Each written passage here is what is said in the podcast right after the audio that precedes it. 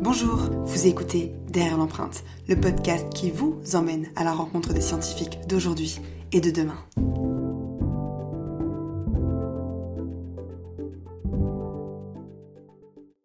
Vous êtes avec Yousra et je me trouve au LSCE, le laboratoire des sciences du climat et de l'environnement, sur le campus de Paris-Saclay, au cœur de l'Essonne. C'est dans ce laboratoire entouré de verdure que travaillent près de 250 chercheurs et chercheuses sur les thématiques climatiques.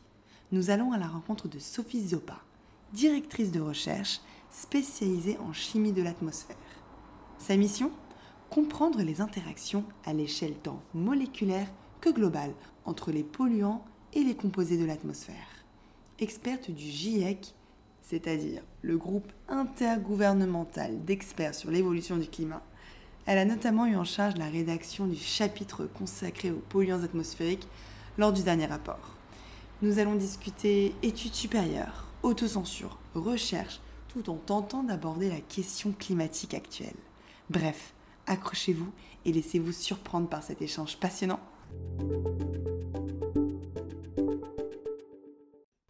Aujourd'hui, j'ai la chance d'être accueillie dans le bureau de Sophie alors, je vais, je, vais, me reprendre parce que là, ça va être compliqué. Sophie Sopa, c'est ça? Oui. Ok. Qui nous accueille au LSCE. Elle va nous expliquer tout de suite en quoi ça consiste. Mais d'abord, euh, je te laisse te présenter en expliquant euh, quel est ton job. Alors, euh, merci, merci déjà de cette curiosité pour les scientifiques. Donc, Sophie Zopa, je suis directrice de recherche au laboratoire des sciences du climat et de l'environnement, où je fais de la chimie de l'atmosphère. Donc, j'étudie les réactions qui se passent dans l'atmosphère et qui produisent, par exemple, des polluants comme l'ozone. Donc j'étudie comment la composition de l'atmosphère évolue avec le temps, avec toutes les activités anthropiques qui participent à des émissions qui vont changer la composition de l'atmosphère avec différents impacts sur le climat, sur la qualité de l'air. Donc c'est ça mon, la finalité de mon travail. Et en fait au quotidien, je fais de la modélisation. Donc j'utilise un, modèle numérique pour faire ce travail, pour essayer de comprendre cette évolution de la composition atmosphérique et des impacts. Donc pour préciser, euh, les activités anthropiques, ce sont les activités qui sont provoquées par l'homme et l'humanité globalement. Euh, parce qu'il y a quoi? Il y a, des, différences avec l'atmosphère euh, pré-humanité? Alors oui, on injecte euh, énormément de composés qui viennent modifier l'atmosphère. Alors c'est maintenant bien compris, je pense, par tout le monde qu'on injecte du CO2 qui participe à augmenter l'effet de serre naturel, mais en fait on injecte tout un tas d'autres composés par les procédés chimiques qu'on utilise. Lorsqu'on fait de la combustion, par exemple, on émet des, des oxydes d'azote ou on va émettre du dioxyde de soufre qui est souvent associé au, au combustible fossile. Donc tout ça, ça vient modifier la composition de l'atmosphère et ça peut avoir des effets divers. Ça va être les pluies acides, le trou dans la couche d'ozone la pollution de l'air, donc les, les, problèmes sur la santé humaine de l'air qu'on respire, mais tout ça, ça impacte aussi la végétation, euh, ça impacte le climat. Donc il y a toute une chimie très complexe qui se déroule derrière, qui en général est moins connue, mais qui en réalité nous, nous impacte, enfin moins connue du grand public, même si ça fait très longtemps qu'il y a des travaux dessus, mais ça nous impacte tout au long de notre vie et au quotidien, et, au quotidien, et on n'en est pas forcément conscient. On va revenir sur tes sujets de recherche un peu plus tard, mais on va s'intéresser à, toi et ton parcours. À quel moment tu t'es intéressé aux sciences? À quel moment? Parce que la chimie, c'est quand même particulier comme science, un peu à la marge des, des, des sciences expérimentales. Euh, D'où t'es venue l'envie de faire ça? Alors moi j'ai étudié la, physique, j'ai fait, euh, je suis allée à, l'université, j'ai fait euh, à l'époque ça s'appelait un DUG, maintenant ça s'appelle une licence de physique, dans lequel je me suis vite orientée vers, vers la chimie, qui était plus éloignée des équations et des choses abstraites qui ne me convenaient pas forcément au niveau des... quand on arrive aux études supérieures, où ça devient quand même un niveau assez pointu. Donc je préférais la chimie qui était plus empirique, et puis j'ai eu la chance dans l'université où j'étais d'avoir des cours de chimie de l'environnement, donc aussi bien la pollution de l'eau, de l'air, ce, genre de choses. Et je me souviens très très bien du cours que j'ai eu où on nous parlait euh, du problème du trou dans la couche d'ozone et de celui euh, du changement climatique, où j'ai trouvé fascinant l'aspect euh, global de ces problèmes, l'aspect mondial en fait, où les pays doivent ensuite négocier ensemble pour des conséquences de leurs actes qui ne sont pas forcément juste là où ils sont, mais qui finalement vont impacter les pays autour et où ça demande beaucoup de, négociations. Et donc le fait que ça mêle de la chimie, mais qui pouvait parfois me paraître pas très concrète et je voyais pas ce que j'allais faire de ce bagage, avec quelque chose de concret qui faisait écho à des sciences, euh, à des sciences humaines, enfin à de, la géopolitique. Je pense que c'est ça qui tout de suite m'a fait un peu lever la tête de ma feuille et me dire voilà enfin quelque chose que je trouve extrêmement intéressant et, concret pour le coup. C'est vraiment de la chimie qui, sert à quelque chose. Alors pas que le, reste de la chimie ne serve pas, mais en tout cas moi étudiante, j'ai été beaucoup plus attirée par, euh, par cet aspect euh, qui, qui était connecté avec d'autres sciences et qui m'a beaucoup plus parlé. Parce que on, va, la chimie, c'est quand même la science qui s'intéresse un petit peu à, même si ça reste empirique, donc empirique ça veut dire euh, basé sur des expériences, c'est une science qui n'est pas non plus abstraite comme les mathématiques, ça reste quand même une science basée sur des atomes, sur des réactions moléculaires qui sont parfois difficiles à cerner. Pour beaucoup d'étudiants et de lycéens, collégiens, j'imagine qu'on a tous en tête les TP de chimie qui pouvaient être très hasardeux. Euh, et c'est vrai que là, tu as trouvé un intérêt parce que ça s'est ancré dans une dimension plus euh, finalement euh, économique. Et donc, c'est l'illustration que les sciences, parfois, peuvent avoir un impact sur l'ordre mondial. oui, puis après, quand on est étudiant à l'université, on voit pas toujours. C'est-à-dire, on apprend tout un tas de choses, mais on voit pas concrètement à quel métier ça peut nous ouvrir. Qu'est-ce qu'on va faire de tout ce bagage? On a beau se dire, bah, tout ça vient cultiver encore notre capacité d'abstraction et de compréhension de systèmes complexes et peut-être que je travaillerai dans un tout autre domaine mais que ce bagage me servira. Mais ça peut être difficile quand même quand on est étudiant de rester accroché à ce qu'on fait sans avoir une idée claire de où ça va nous, nous, nous mener. Donc c'est important aussi de comprendre que même si sur le moment on ne voit pas d'intérêt, moi j'étais une étudiante où vraiment je me disais qu'est-ce que je vais faire de ma vie voilà, c'était quand même euh, difficile de rester, euh, de rester motivé par tout ça. Et bon, finalement, il faut quand même s'accrocher. Et après, d'autres portes peuvent s'ouvrir qu'on n'avait pas imaginées. Et ça finit par porter ses fruits. Mais c'est vrai qu'au moment où on le fait, on n'est pas toujours. Euh, voilà, ça, ça, peut sembler extrêmement abstrait et on n'en voit pas la concrétisation. En oui, vertigineux un petit peu, ouais. ouais. Pour revenir un peu plus tôt dans ta vie, quand tu étais plus jeune, donc euh, j'imagine l'époque primaire, collège, lycée, tu avais un attrait particulier pour les sciences Tu étais plutôt euh, première de classe à réviser euh, ou pas du tout Il y avait des choses qui te stimulaient? Alors je pense que j'étais bonne élève. voilà, j'avais envie de faire plaisir à mes parents, de travailler à l'école. Donc j'étais une bonne élève, mais curieuse de tout. Enfin, j'aimais beaucoup le français, par exemple. J'étais pas spécifiquement plus sur les sciences que sur le reste. Je trouvais vraiment juste simplement intéressant d'être euh, une petite fille, d'aller à l'école, de bien faire ses devoirs. C'était plutôt ça, se conformer aussi à ce qu'on attend de nous euh, quand on est petit des fois. Euh, et après, je peux pas dire particulièrement que j'avais un attrait pour les sciences, mais juste comme ça fonctionnait bien que j'avais des bonnes notes, j'ai continué là-dedans, mais sans non plus, c'était pas mon rêve depuis enfant de me dire je vais devenir scientifique. D'ailleurs, je n'avais même aucune idée de ce que ça, ce que ça voulait dire. dire. Être scientifique, euh, mes parents euh, n'étaient pas du tout dans, dans ce domaine-là. Donc, du coup, c'est. Voilà, des fois, on poursuit. Euh, on travaille bien, on continue, et puis des portes s'ouvrent euh, beaucoup plus tard. J'avais même aucune idée de ce que pouvait être le métier de chercheur. Euh, je pense que j'ai appris ce que c'était quand j'étais à l'université, mais avant, j'ignorais totalement ce que pouvait être la recherche scientifique. Et du coup, quel a été le déclic pour s'inscrire à la fac? Parce que là, tu avais quand même le profil d'une étudiante qui était euh, brillante. Euh, qui aurait pu être tentée par plein de disciplines, mais pourquoi la physique-chimie plus qu'une autre? Alors moi, ce que j'aimais, c'était la biologie. C'est vrai? Bon, on se retrouve alors.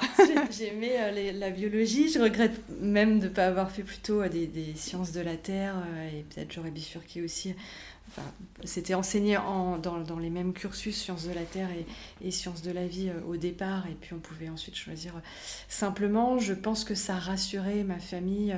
La, partie physique-chimie semblait plus porteuse en termes de métier. Et comme je ne savais pas ce que je voulais faire, que à l'époque, la biologie, donc les sciences de la vie, c'était quand même des gros, gros effectifs. Donc ça voulait dire à un moment donné quelque chose qui devient sélectif et je voyais pas bien ce qu'on fait. Je, je, me voyais pas, enfin, j'avais pas d'appétence pour devenir enseignante, pour devenir prof. Donc il y a beaucoup de matières où si on veut pas devenir prof, on se dit, bon ok, mais j'aurais plaisir à, apprendre, mais qu'est-ce que je pourrais devenir euh, ensuite mm. avec ce, avec ce bagage-là. Donc euh, donc c'est presque un choix par défaut de, bah si, si tu travailles bien en physique-chimie, pourquoi tu continuerais pas? Donc j'ai continué sans grand enthousiasme, du coup avec beaucoup de difficultés parce que quand on n'est pas enthousiaste, ah, c'est dur de rester euh, concentré. j'étais pas super travailleuse, c'est le moins qu'on puisse dire. J'étais assez passive et je, parce que je voyais pas où ça pouvait bien mener. Donc c'était euh, c'était assez euh, assez difficile une fois arrivé à l'université. Il y a quand même il y avait déjà, et je pense qu'il y a encore plus aujourd'hui, une marche importante entre le lycée et l'université. Voilà, on n'est plus du tout accompagné, ça devient pas mal abstrait. Alors maintenant, il y a beaucoup d'efforts qui sont faits pour euh, à nouveau accompagner les étudiants, mais c'est vrai que moi, c'était dans les années 90. Voilà, on était des grands effectifs, on avait notre code barre à coller sur nos feuilles d'examen et on était vraiment dans l'anonymat plus complet. Dans la masse. Euh, voilà, si on se démotivait, bah, on n'y allait plus mm. et puis personne ne s'en rendait compte non plus. Donc.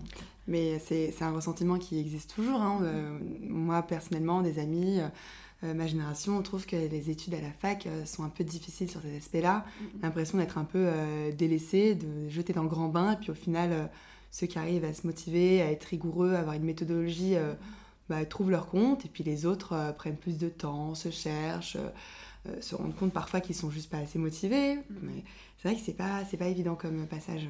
Ben, je pense qu'il y a aussi maintenant beaucoup de pression dans votre génération sur, dès l'entrée en seconde, qu'est-ce que vous allez faire, quel est votre projet professionnel. Moi, mes enfants sont, sont à cet âge-là où, moi, au même âge, je n'avais aucune idée de ce que je voulais faire, en fait. Et c'est important de dire c'est normal aussi de voilà la, vie il y a des opportunités aussi qui se présentent il y a des choses qui restent ouvertes.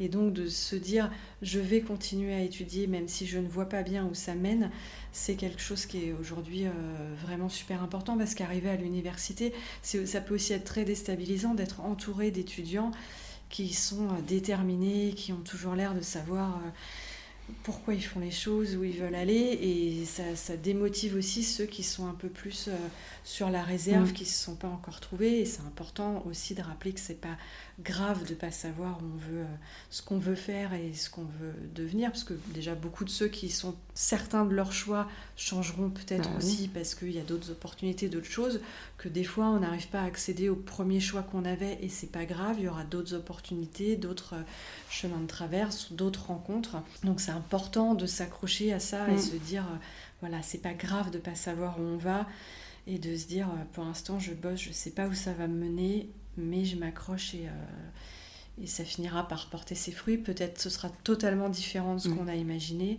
C'est pas grave, ce sera d'autres opportunités. Mais ça, c'est très difficile quand, on, quand effectivement on est dans la masse aujourd'hui. Donc il y a beaucoup de choses qui sont faites dans les universités pour essayer d'accompagner les étudiants. Mais il reste qu'aujourd'hui, c'est des très gros effectifs et que donc c'est très difficile de, de suivre euh, individuellement euh, les, les, les personnes. tout à fait. On va, on va continuer sur ton parcours. Donc à la fin, tu as, tu t'es orienté sur de la chimie de l'environnement. Mhm. Euh, tu as passé une thèse, j'imagine. Sur quoi porter ta thèse? Alors euh, effectivement, j'ai pu, dès le, niveau maîtrise, pour moi, donc master pour vous, aller sur des choses qui étaient plus de, de chimie de l'environnement. J'ai fait à l'époque un master pro, donc je ne me destinais pas à faire de la recherche j'avais envie là aussi d'être dans le concret, donc c'était un master sur euh, la qualité de l'air extérieur pour travailler dans des agences euh, qui surveillent euh, dans les grandes villes la, qualité de l'air. je me suis rendu compte très vite, vu que c'était un contrat professionnel en apprentissage, que ça allait vite s'avérer répétitif et que en fait j'avais une nature à vouloir poser plus de questions et comprendre plus et aller plus loin et que sans doute faire ça toute ma vie allait rapidement engendrer des frustrations. Euh, j'avais la chance d'être bien intégrée dans un labo de recherche où j'avais fait des stages et où ils m'ont permis du coup de revenir vers, euh, vers une thèse.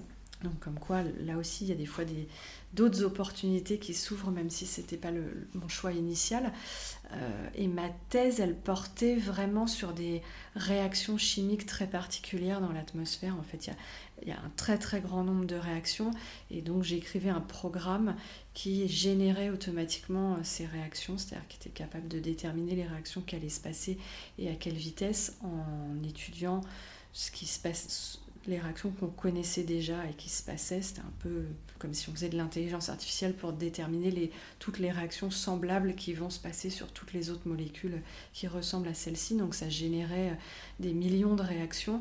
Et après, j'écrivais des programmes qui permettaient de relire tout ça et de faire des simplifications euh, sur la base de ce qu'on sait de la chimie. Donc c'était, c'était très très abstrait pour le Bah oui, ça, ça, ça, ça en a l'air en tout cas. Voilà, c'était, euh, c'était même difficile des fois de discuter avec les étudiants de mon labo qui faisaient de l'expérimental et qui, eux, euh, c'était complexe, mais d'une autre complexité euh, de, de, de, mise en œuvre. Et moi, quand j'expliquais ce que je faisais, ils me disaient oui, d'accord.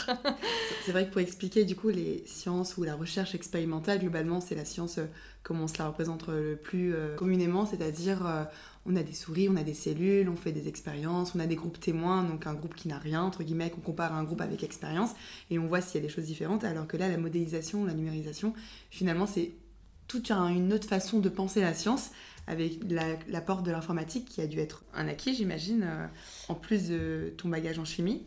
Il a fallu que tu te formes à ça. Quand je suis arrivée en thèse, bah, j'avais eu quelques cours, mais c'était un peu ubuesque à l'époque à l'université. On, on apprenait l'informatique, on faisait quelques TP sur ordinateur. Après, on avait un examen qui était sur papier, où on écrivait notre programme sur papier, qui est quelque chose qui n'arrive jamais ensuite, parce qu'on écrit des bêtises immédiatement, le programme compile pas et on se corrige et c'est très itératif, ça n'a rien à voir avec écrire les choses sur une feuille d'examen. Donc voilà, il y avait ce côté euh, aussi un petit peu euh, des fois étrange d'apprentissage. Effectivement, mes camarades, eux, étaient en blouse blanche, ils mettaient des produits dans un réacteur et mesuraient ce qu'il y avait en sortie.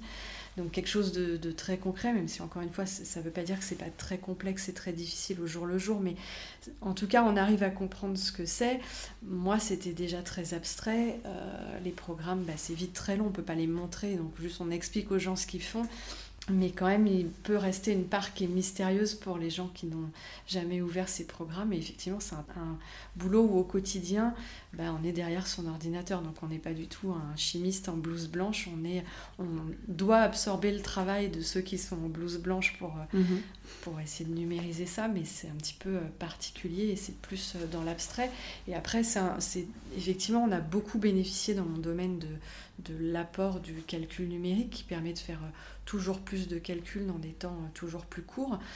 Donc ça, c'est ce que je faisais en thèse. Après, quand je suis arrivée en postdoc, j'ai utilisé des modèles qu'on appelle 3D, c'est-à-dire qui sont spatialisés par exemple sur l'ensemble de la Terre, où là, on regarde toutes les réactions chimiques qui se passent, mais euh, dans différentes cases qui sont partout autour de la Terre. Donc du coup, avec l'apport du calcul numérique qui est toujours plus puissant, ça permet d'avoir toujours plus de cases en termes de nombre sur la Terre, donc d'avoir une résolution qui est plus fine. Et ça permet d'avoir toujours plus de réactions, donc d'avoir toujours plus de complexité de, de, la chimie. Donc ça permet de manière magique un petit peu de coupler en même temps le fait qu'on comprend de plus en plus la chimie et en même temps qu'on est capable de faire toujours plus de calculs, donc d'avoir une idée de ce qui se passe euh, sur la Terre de manière euh, euh, très fine et en très fiable aussi. Alors très fiable, ça, ça dépend aussi du coup beaucoup des mesures de laboratoire et des mesures qui sont faites sur le terrain qui permettent de vérifier que quand on met toutes ces réactions dans le modèle, ce qui nous donne, par exemple, si en sortie du modèle, on a une carte du monde de la concentration d'ozone, on va utiliser des données satellites ou des mesures qu'ont fait les gens euh, au sol pour valider ce que fait le modèle et vérifier que qu'au final, ce voilà, ce qu'on a mis comme réaction, ce sont bien les réactions fondamentales qui qu'on arrive à ces concentrations. Donc euh, parfois il y a des choses, même quand on met toutes les réactions, on n'arrive pas à retrouver la carte qui nous est donnée par les satellites parce qu'il y a des processus qui sont encore manquants et mal compris. Et puis pour d'autres composés, on a une connaissance plus fine et on sait qu'on a bien confiance dans les équations fondamentales puisque quand on les met dans le modèle, on retrouve la même carte du monde que ce que voient les satellites. Donc, Donc il y a un peu, un peu une façon de vérifier un petit peu si le modèle dit vrai. Parce qu'en fait, finalement, euh, quand on a des modèles de, j'imagine quand on voit des cartes avec euh, les différents types d'émissions euh, en fonction de, l'endroit où on se trouve dans le monde, personne n'est venu vraiment mesurer dans chaque point de, de la planète exactement les taux de concentration de tel ou tel gaz. Il y a eu quelques points de mesure, il y a ce qu'on a des satellites, et puis après le reste c'est de la modélisation avec ce qui est connu et ce qui est mesuré, c'est ça? Exactement, et pour les composés que, auxquels moi je m'intéresse, qui restent pas très longtemps dans l'atmosphère, c'est très hétérogène les concentrations, donc c'est pas parce qu'on a une mesure en un point du monde qu'on peut dire ce qui se passe ailleurs. Et donc on a encore aujourd'hui beaucoup de régions dans le monde, en particulier dans l'hémisphère sud, en Afrique, en Amérique latine, où il y a très peu de mesures.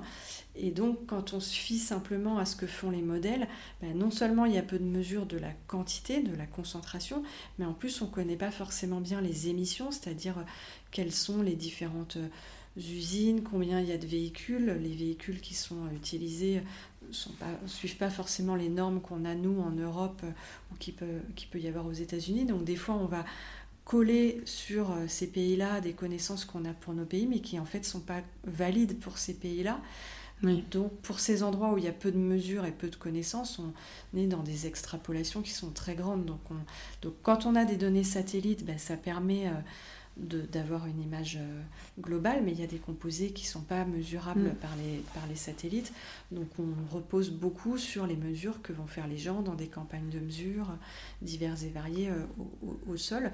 Et je vais revenir sur, euh, sur deux choses. Première chose, vous avez parlé de postdoc, donc c'est pour expliciter qu'un postdoc, ce sont des années de recherche après une thèse, mm. dans le but de devenir bah, globalement chercheur, affilié à l'université. Vous l'avez fait à l'étranger, j'imagine? Eh bien non. Souvent c'est fait à l'étranger, c'est pour ça. que je demande. Souvent c'est fait à l'étranger et maintenant il y a vraiment euh, beaucoup d'opportunités. Enfin, c'est plus facile aussi de, partir. Moi c'était un, peu plus compliqué au début des, années 2000. Euh, mais je l'ai fait du coup dans un laboratoire euh, qui est celui où je suis aujourd'hui, le laboratoire des sciences du climat et de l'environnement.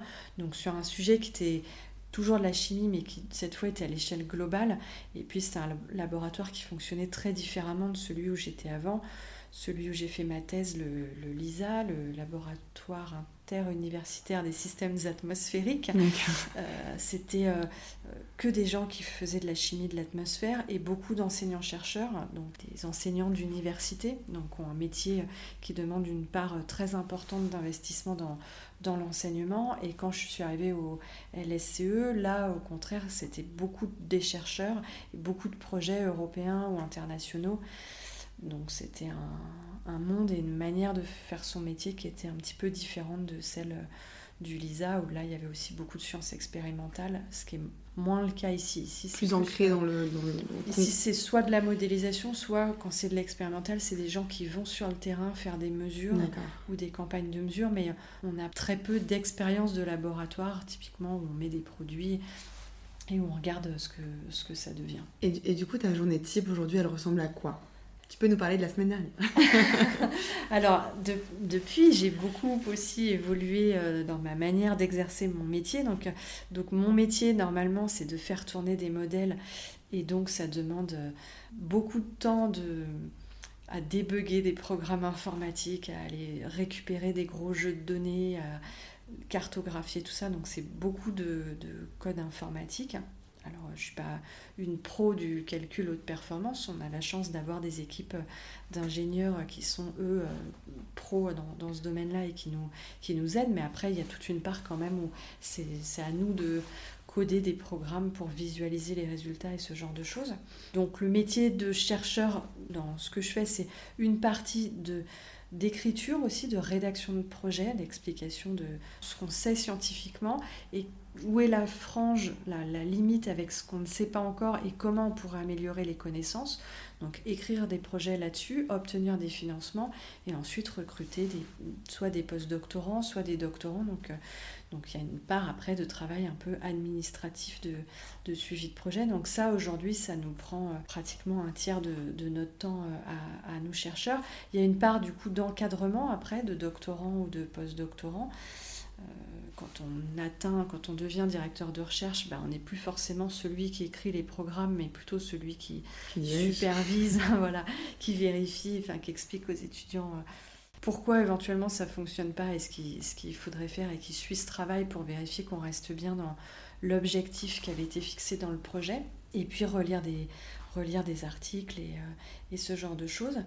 Mais depuis quelques années, je me suis investie dans le GIEC, l'IPCC en anglais, où là, on fait de l'expertise, c'est-à-dire qu'on évalue l'ensemble des publications qui existent sur un sujet pour essayer d'aboutir à des éléments qui vont être utiles aux décideurs euh, politiques et qui sont en même temps robustes scientifiquement. Donc là, c'est vraiment moissonner et lire tout un tas de publications pour essayer de dire, bon ok, plein de gens ont fait plein d'expériences, mais à la fin, qu'est-ce qu'on en conclut? Pour, pour faire un parallèle, quand il y a eu l'épidémie du Covid, on voyait beaucoup d'experts tous les jours qui allaient parler sur des plateaux télé et qui semblaient dire le contraire de ce qu'avait dit l'expert euh, la veille. Juste avant, en fait. Voilà, parce qu'en fait, on était vraiment dans de la construction scientifique où il y avait beaucoup d'inconnus. Les gens faisaient telle ou telle euh, expérience ou analysaient tel ou tel jeu de données, arrivaient à une conclusion qui était provisoire et puis quelqu'un d'autre derrière prenait le jeu de données sous un autre angle ou avait et donc la science se construisait donc ça donnait une impression un petit peu de cacophonie mais qui était simplement le fait que la science se était en train de se construire très rapidement.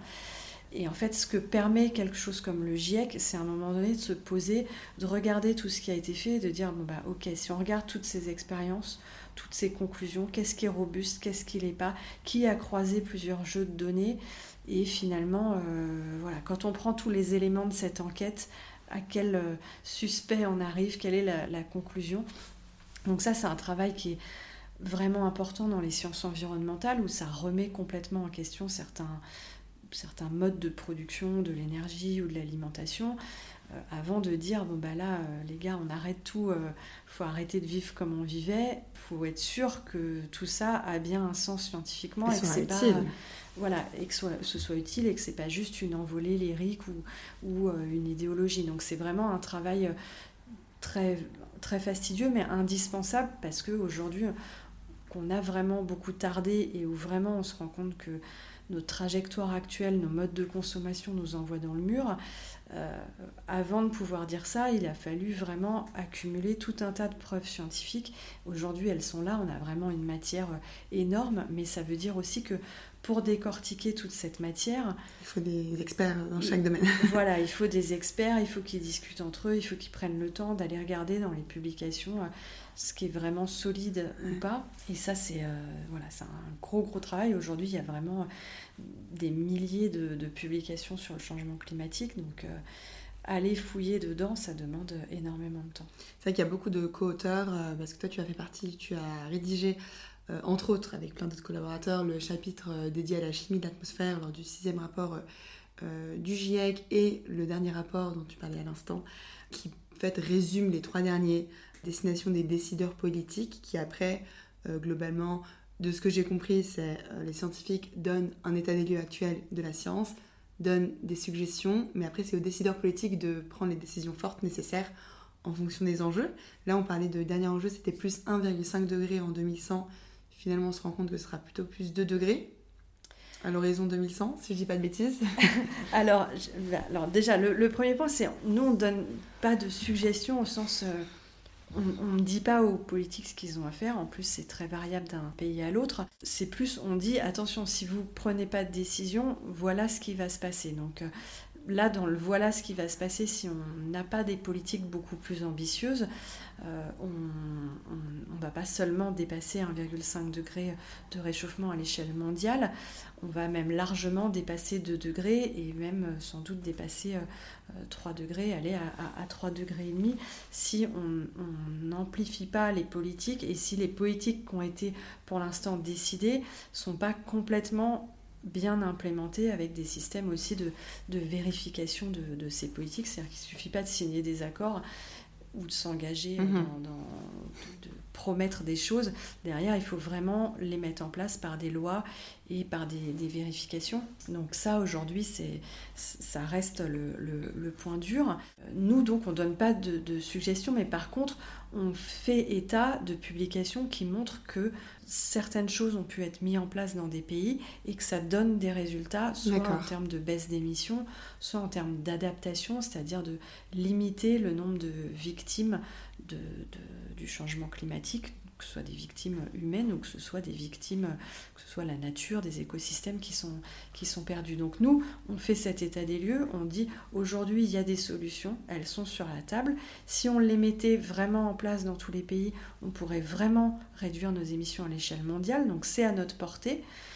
Mais après, c'est aux politiques d'adopter de, ça. Alors quand on dit les politiques ou les décideurs, c'est à toutes les échelles. C'est pas pas simplement les gouvernements, c'est aussi euh, bah, dans notre cas, les régions, euh, les, entreprises, tout ce qui va avoir un petit espace de décision, tous les choix qu'on fait doivent être faits en se disant, ok, mais est-ce que ce choix, il est consistant avec euh, l'avenir de la planète, avec ce qui doit être fait pour limiter le réchauffement climatique ou l'érosion de la biodiversité? Donc c'est vraiment tout le monde qui doit avoir les connaissances pour faire des choix éclairés. Donc ça, il y a bien sûr aussi les individus, mais les leviers sont souvent moins importants pour les individus dans le monde actuel. C'est-à-dire que vous ne pouvez pas forcément, à l'échelle individuelle, toujours décider de, de, la manière dont va être chauffé votre logement, par exemple, ou euh, de mode de transport que vous allez utiliser. Si vous êtes dans un endroit où il n'y a pas de transport en commun, si les prix des loyers ne mm. vous permettent pas d'habiter en ville, bah, vous faites des choix qui sont pas seulement, enfin, qui sont, même rarement guidés par euh, l'aspect environnemental. C'est déjà d'abord euh, pouvoir se payer les choses et pouvoir avoir un travail, accéder, à, voilà, accéder à, un, minimum. Donc les choix individuels, ils sont aussi très contraints par des choix collectifs, par des choix politiques. Ils sont limités par le, mode de vie et les possibilités de chacun. Vous parlez de pays tu parlais plutôt de pays euh, qui ont réussi à réduire leurs émissions de, gaz, notamment de CO2 ou protoxyde d'azote. Tu as des noms en tête de pays Alors, on est nous-mêmes dans un pays dont les émissions euh, diminuent pas suffisamment vite par rapport euh, aux engagements qui ont été pris par, par la France et, et aujourd'hui par les engagements qui ont été pris par l'Europe. Mais c'est quelque chose qui, dont, enfin, on sait faire diminuer les émissions. Après, il faut plus d'investissement aujourd'hui encore dans les technologies euh, vertes. Et puis, il faut aussi euh, pousser une partie, enfin, accompagner le fait que les gens doivent quand c'est possible, passer plus euh, au transport en commun.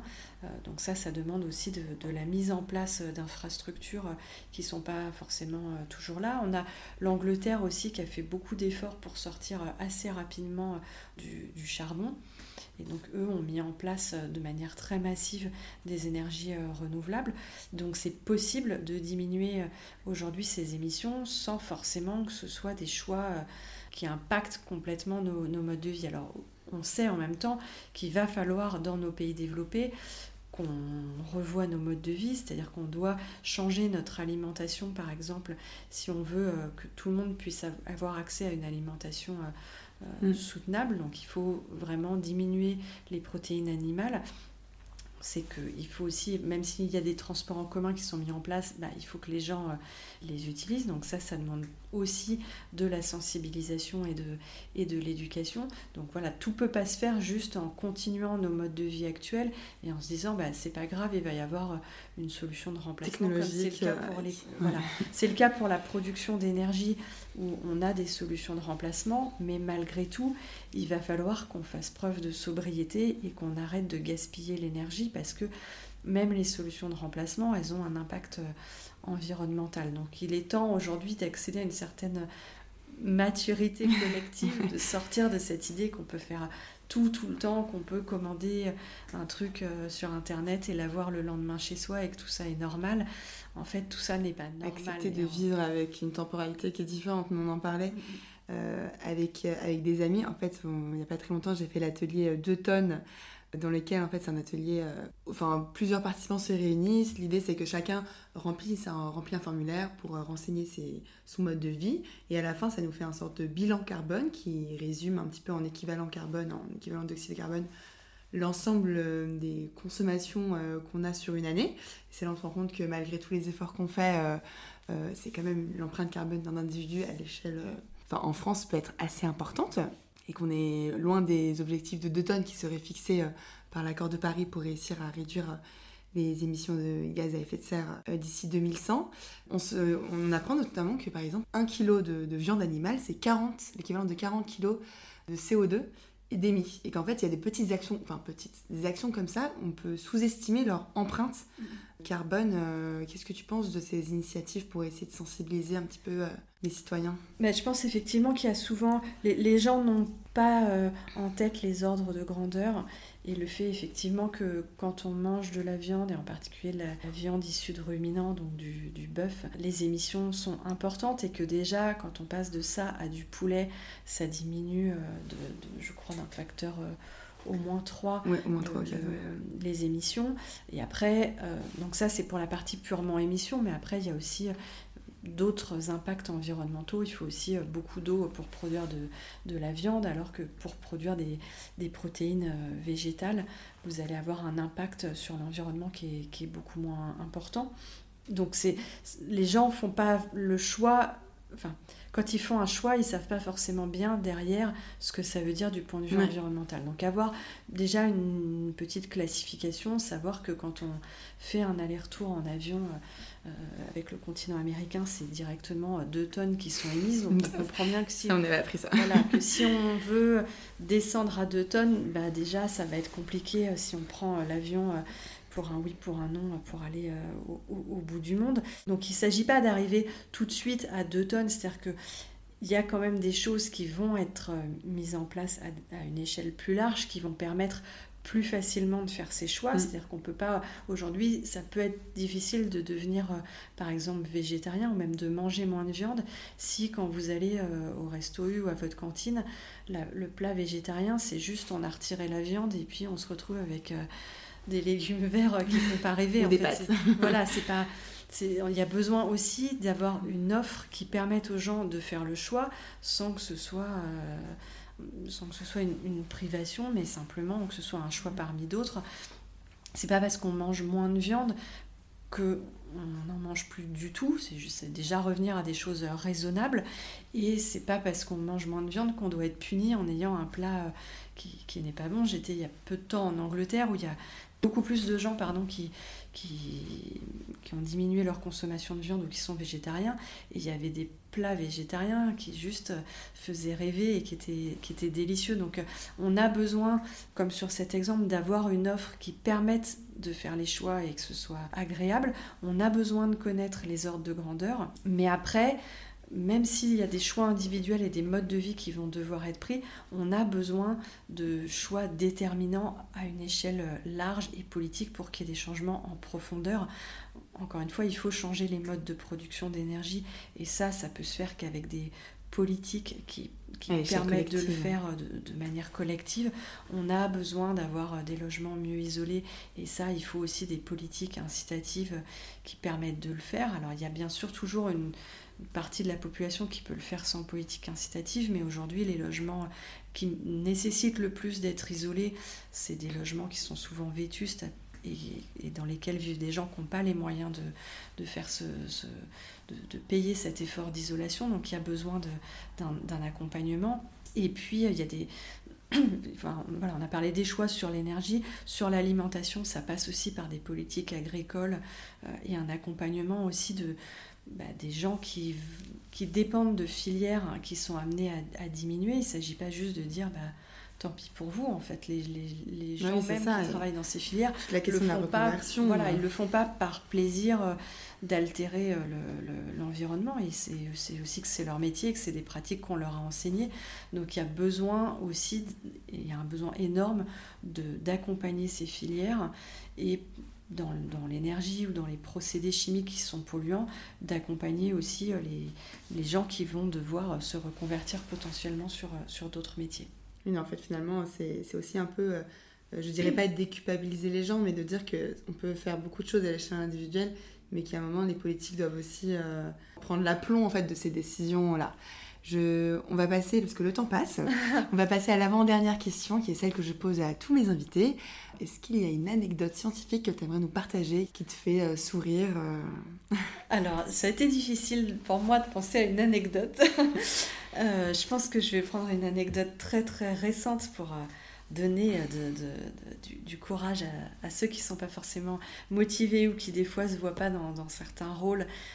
c'est le cas en particulier quand on est une femme et qu'on accède après à certains statut euh, dans, la société, que ce soit en, sciences ou ailleurs, où des fois on n'a pas forcément eu de rôle modèle avant pour, euh, pour s'identifier, ou bien on est voilà, on correspond pas aux stéréotypes qu'on a en tête et donc on se dit qu'on n'en sera pas forcément capable. Donc moi j'ai eu la chance d'être sélectionnée pour, faire, pour être auteur du GIEC, et puis à un moment donné, euh, les, les choses m'ont amenée à devenir coordinatrice du chapitre dans lequel j'étais. Et quand on m'a fait cette, euh, cette, proposition, je savais que ce serait énormément de travail, mais surtout j'ai dit euh, euh, à, certaines personnes qui étaient, qui étaient proches de moi ou qui étaient dans l'unité de support technique de, du GIEC, j'ai dit faire tout ce travail, ok, j'arriverai à faire qu'on ait un, un, chapitre, par contre j'arriverai jamais à à être euh, sur euh, la scène devant tout le monde, à défendre euh, le produit, tout ça, ça sera la limite dure pour moi qui ne sera pas possible. Et puis la semaine dernière, je me suis retrouvée, j'étais donc, donc de fil en aiguille, je me suis retrouvée à devoir défendre mon chapitre pour le résumer pour décideurs du groupe dans lequel j'étais. Et la semaine dernière, à défendre des éléments encore, cette fois dans le, pour le, rapport de synthèse. Donc on se retrouve scientifique sur un podium à défendre des choses face à des délégués qui représentent des pays euh, qui n'ont pas forcément envie de voir ce que vous avez écrit. Donc il potentiellement la science derrière n'est pas robuste et donc il faut expliquer pourquoi c'est robuste et comment on a travaillé sérieusement et tout ce qu'on a derrière tout ça en anglais, donc euh, avec beaucoup de pression. Et quand je, me suis assise à ma place, ma, collègue de, à qui j'avais dit quelques années avant que vraiment jamais je pourrais être sur scène à défendre m'a envoyé ma photo en me disant bah alors Sophie, est-ce que c'est pas toi que j'ai vu sur le podium en train d'expliquer? Et effectivement, des fois, on a des ressources qu'on n'imagine pas. Et euh, voilà, il faut savoir des fois faire confiance quand les autres vous disent mais si je crois vraiment que tu peux le faire, ben, on travaille dur, on fait ce qu'on peut. Des fois, c'est pas pareil que ce qu'aurait fait euh, quelqu'un d'autre à votre place, mais vous donnez votre maximum et, ça fonctionne. Donc voilà, il faut s'accrocher, même si vous n'avez pas de. Même si vous ne ressemblez pas forcément aux gens que vous voyez aujourd'hui, aux postes qui vous font rêver, vous pouvez aussi faire changer euh, ces stéréotypes. J'aime beaucoup cette anecdote euh, qui vise à combattre l'autocensure, qui est malheureusement assez prédominante, effectivement, pour beaucoup de femmes en France, hein, ou même plein d'autres personnes, j'imagine, mais euh, c'est vrai que c'est un, beau message euh, que, tu passes là. Euh, dernière question, on arrive à notre fin. Là, on a parlé de beaucoup d'universités, on a beaucoup parlé beaucoup de recherches, de choses assez abstraites pour certaines personnes qui nous écoutent. Mais comment est-ce qu'on peut alimenter sa curiosité scientifique en dehors des amphis et des, et des modes d'enseignement classiques, selon toi alors vous avez la chance aujourd'hui dans votre génération d'avoir accès à énormément quand même de connaissances et quand on se pose une question, bah déjà rien que regarder sur, sur Wikipédia, en général c'est quand même assez sérieusement fait parce qu'il y a ce, un peu comme dans le GIEC, un espèce de processus collectif où les uns relisent les, choses des autres et souvent ça répond quand même déjà très bien à, à, tout un tas de questions. Après il y a un travail important aussi de gens qui aujourd'hui font des, des, podcasts ou des vidéos YouTube de, de, vulgarisation scientifique qui sont euh, très très bien, très bien faites. Nous-mêmes dans le GIEC, on essaie de produire des documents. Euh, par exemple, il y a un résumé dans le groupe 1, un résumé pour tous, euh, qui où on essaye d'expliquer les choses en sortant du jargon et en essayant. D'ailleurs, j'ai découvert à cette occasion qu'il existe des des outils informatiques qui permettent de voir s'il n'y a pas de jargon dans un texte et si le texte est ah bah c'est très bien ça. par tous. Donc ça, c'est assez marrant de se dire parce qu'effectivement même ce qui pour nous finit par sembler évident bah, pour un pour quelqu'un qui n'est pas dedans ça peut être difficile d'y rentrer. Donc il y a quand même aujourd'hui tout un tout un tas de, de matières. Dans le cas du GIEC il y a dans chaque chapitre une FAQ, donc euh, c'est Frequently Asked Question ou foire aux questions en, français, qui sont écrits à destination euh, d'étudiants qui ont un niveau euh, licence ou, ou, master, mais en général il n'y a pas vraiment de jargon. Et il y en a par exemple, il y a une fiche dans le, le, groupe 3, eux ils étudient les solutions pour diminuer nos émissions. Il y en a une qui est comment individuellement on peut être dans un essayer d'amener une trajectoire à un point 5 degrés où ça reprend les efforts individuels dont on a pu parler en tant que consommateur, mais ça explique aussi notre rôle en tant que citoyen, notre rôle voilà, on est aussi un acteur politique parce que on, peut voter. Je le rappelle d'autant plus que si c'est un public jeune, euh, je sais que vous n'allez pas voter et c'est très mal. C'est-à-dire qu'il ne faut pas perdre espoir, il faut aller voter, il faut aller euh, manifester pacifiquement. C'est aussi parce qu'on montre qu'on veut que ça change que les politiques le font. Sinon, pourquoi est-ce qu'ils s'embêteraient à faire des choses euh, qui les concernent pas forcément. Qui sont, euh, ont des bénéfices à moyen terme. Donc cette pression sociale, elle est aussi euh, euh, extrêmement importante. Il y a aussi bah, faire des véhiculer le, savoir scientifique en essayant de le comprendre et en l'expliquant à d'autres, ça fait partie aussi du rôle de citoyen qui permet de, de, faire avancer les choses. Donc il y a plein de rôles différents. Donc j'en reviens à il y a ces FAQ qui sont, qui sont en cours de traduction en français, puisque le français fait partie des langues de, l'ONU, donc qui seront disponibles aussi en, français. Donc euh, voilà, cultivez-vous, d'autant qu'on sait aujourd'hui qu'il y a avec les réseaux sociaux euh, beaucoup de désinformation. Sur ces sciences-là, ça a été le cas avant sur, sur les vaccins. Il y a une envie mm, mm. de gens de déstabiliser euh, nos, nos, pays et nos démocraties en activant des choses qui sont pas scientifiquement justes, mais qui permettent justement de, de, de, mettre le doute dans l'esprit des gens, voilà, de jouer sur la peur. Donc il y a tout un tas de choses qui ressemblent à de la science. Mm mais qui en fait n'en sont pas et qui sont extrêmement dangereuses et qui visent seulement à déstabiliser euh, nos, pays. Donc euh, bien sûr, changer de mode de vie, ça fait toujours un petit peu peur. Donc tout le monde a envie de se dire, ah, si seulement ces gens-là s'étaient trompés, à quoi pourrais-je bien m'accrocher? Mais non, en fait, malheureusement, tout ça est complètement fondé et donc faut pas se laisser euh, embobiner par ces gens qui diffusent tout un tas de choses sur les réseaux sociaux et avoir, avoir cette capacité à à prendre du recul et à se dire bon, à, quoi, à qui profite le crime? Pourquoi est-ce qu'on essaie de m'expliquer que tout ça n'est pas si grave? C'est extrêmement important pour, euh, pour votre génération avec toute cette euh, désinformation qui circule. Merci beaucoup, c'est sur cette euh, réflexion assez, assez poussée sur, sur le lien entre notre génération et, et finalement le rapport qu'on a à l'information. Dans ce monde où on a l'impression qu'on baigne, on croit tout, avoir accès à tout, tout savoir et en fait parfois fonction de qui présente l'info, euh, ça peut être plus ou moins détourné. Euh, c'est vrai que c'est hyper intéressant. Mais en tout cas, euh, merci beaucoup Sophie Zoba pour ce, cet entretien dans lequel tu as pu partager ton univers et tes sujets d'études qui font beaucoup écho, j'imagine, à ce que nos auditeurs doivent rechercher. Merci encore. Bah, merci beaucoup pour votre curiosité à tous. Vous avez écouté un épisode de Derrière l'empreinte. On se retrouve le mois prochain pour un nouvel échange passionnant avec ceux qui font et défont la science.